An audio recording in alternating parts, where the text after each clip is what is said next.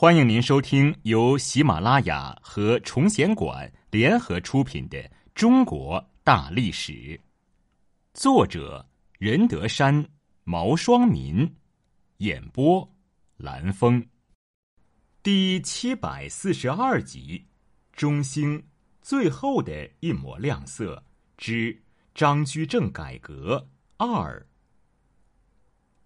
政绩炳然。作为一个雄才大略的政治家，张居正对明王朝所面临的问题有着深刻的认识。他勇于任事，以天下为己任。从出任内阁首辅以来，雷厉风行地展开了一系列的改革，使日渐衰颓的明王朝一度呈现出繁荣强盛的景象。他认为天下之事急则必变，有着鲜明的变革思想。同时，他讲求实效。主张凡事务实，勿事虚文。以下是张居正实行改革的主要内容：一、整顿吏治。嘉靖年间（一五二二年至一五六六年）以来，吏治十分腐败，贪官污吏上渡国库，下拨平民，趋炎附势，上下姑息。张居正对当时官场中因循敷衍的风气深恶痛绝。十分重视对吏治的整顿，在多年的从政生涯中，张居正深刻的认识到令行禁止对改革朝政的重要性，要求严格贯彻对官员的考察制度。万历元年（一五七三年），张居正实行考成法，对官员进行随事考成，考核各级官吏的政绩优劣。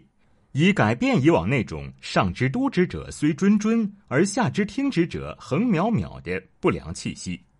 张居正认为，改天下之事不难于立法，而难于法之必行；不难于听言，而难于言之必效。他首先加强内阁的行政责任和督察责任，提高六科的督察职能。所谓六科，是指吏、户。礼、兵、刑、工六科，这些机构是与吏、户、礼、兵、刑、工六部相应而设的，掌侍从、规谏、拾遗、稽查六部百司之事，实际上就是六部的监察机关。六部的最高长官为二品官，六科的最高长官为七品官，可六科的长官却对二品长官具有封驳纠合的权利。嘉靖隆庆年间（一五六七年至一五七二年），吏治腐败，六科的职能名存实亡。张居正恢复健全了六科职能，以六科督察六部，以六部督察诸司与地方案府，最后以内阁直接控制六科，这样内阁就直接掌握了各级官吏的监察大权。这样一个严密而又完整的官吏考成行政系统就形成了。此后又建立起对各有司部门事事择时的稽查制度，这样各级官吏对于朝廷发布的政令不敢随意敷衍塞责，有效的提高了行政效率。虽万里外，朝下而夕奉行。其次，将征收赋税的情况作为考核官吏政绩的标准。张居正毅然提出对官员以钱谷为考成，规定。凡是追缴欠税不足的官员，都要受到批评、调离或撤职的处分。这样，官吏自身的前途就与催征赋税的情况联系在一起。万历四年（一五七六年）规定，地方官征赋试行不足九成者，一律处罚。同年十二月，地方官因征收赋税不足而受到降级处分的，山东有十七名，河南有两名。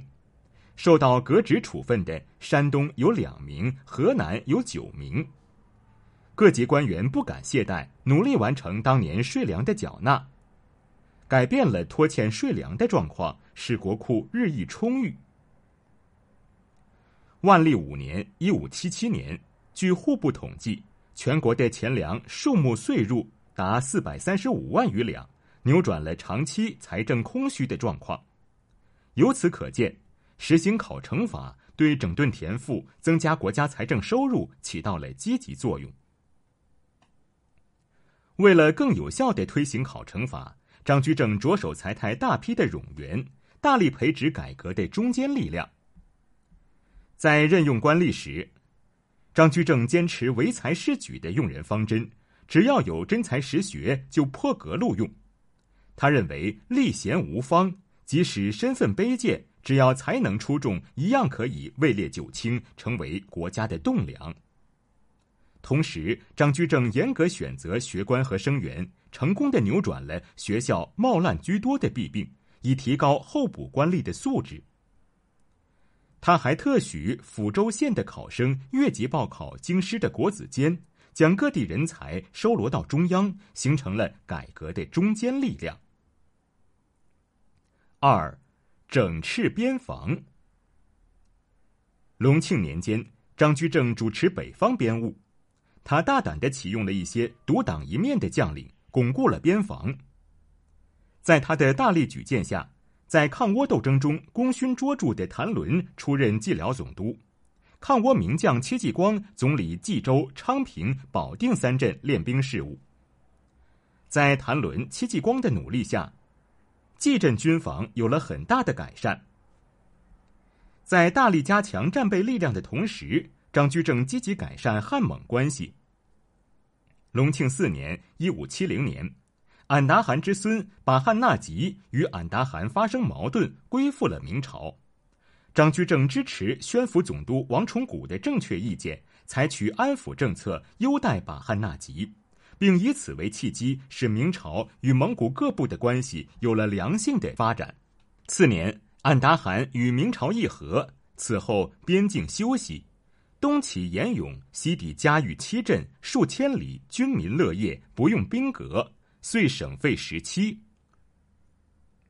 万历初年，张居正成为内阁首辅，他对边防十分重视，认为当今之事，其可虑者，莫重于边防，大力贯彻外事机密、内修战备的方针，整顿边疆的防务。他在边防军事方面的改革，与在吏治上的改革是一脉相承的。一方面，张居正以积钱谷、修险隘、练兵马、整器械、开屯田、理盐法、收赛马、散叛党八事，督察边臣，令边防军事落在实处。